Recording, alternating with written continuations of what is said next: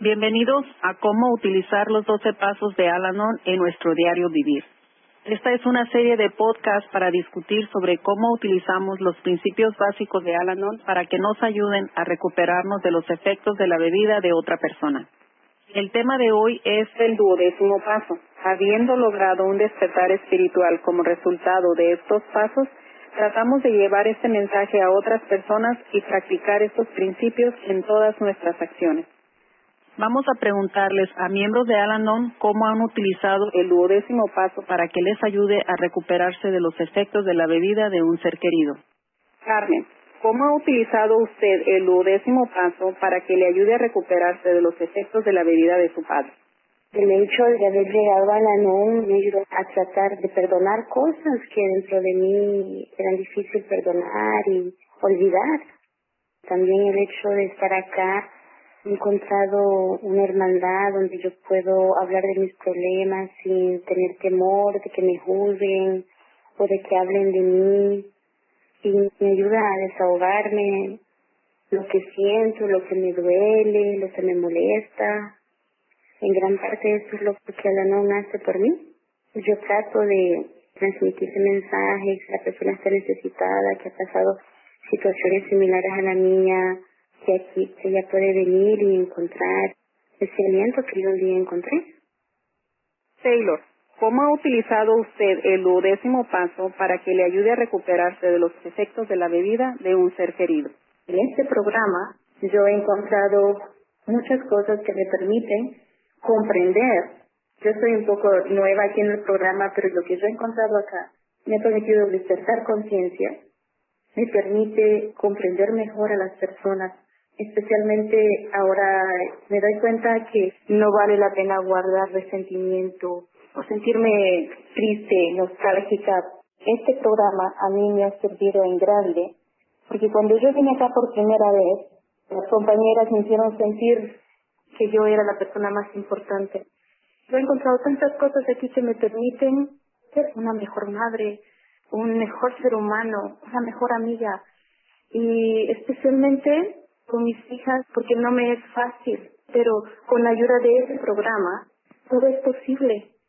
Después de 20 años de estar en una relación con el papá de mis hijas y dos años de separada, en la cena de acción de gracias mis hijas me llaman y me dicen, mamá, mi papá ha traído un pavo y hay que cocinarlo yo no sé cómo hacerlo. Yo respiré profundo y me dije, si vas a hacer algo, hazlo bien, con mucha voluntad y con mucho amor. Yo fui a esa casa después de tantos años y preparé esa cena.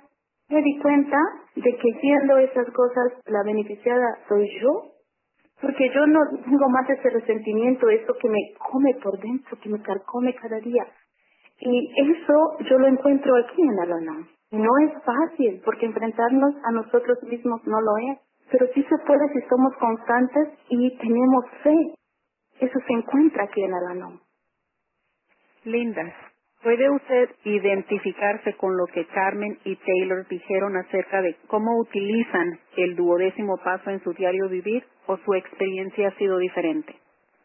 Mi experiencia ha sido un poco diferente, ya que yo estuve yendo a Alanon hace varios años y después dejé de ir.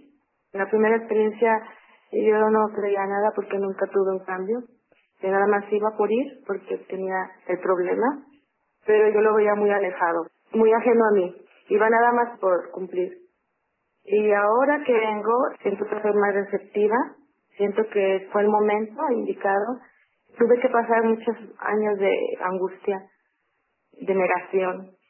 Y para mí este despertar ahora es el verdadero porque toqué fondo y me estaba dando cuenta de todos mis errores y es mucho más fácil darse cuenta y tocar fondo para poder eh, salir rápido o tener las armas necesarias.